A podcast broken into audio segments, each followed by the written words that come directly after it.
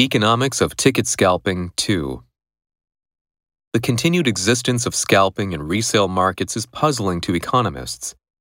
If tickets to major events are consistently undervalued to the point that there is an entire industry based on resale, why do promoters continue to price tickets so low?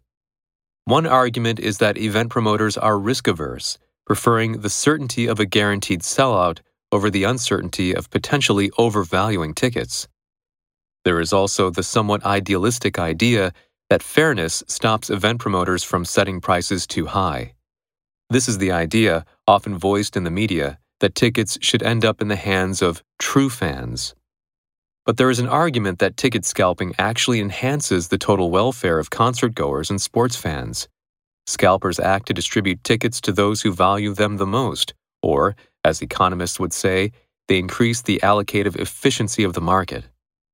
Secondary markets for tickets allow potential buyers to indicate how much they want to go to the event, their willingness to pay.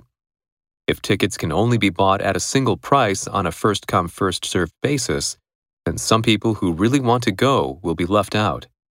Secondary markets permit these mutually beneficial exchanges to take place.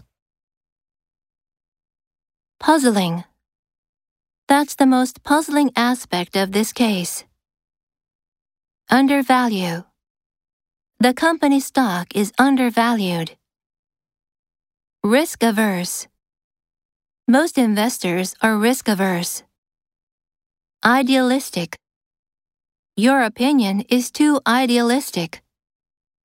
Voice. They have voiced concern over the plan. First come, first served. Seats are first come, first served. Mutually.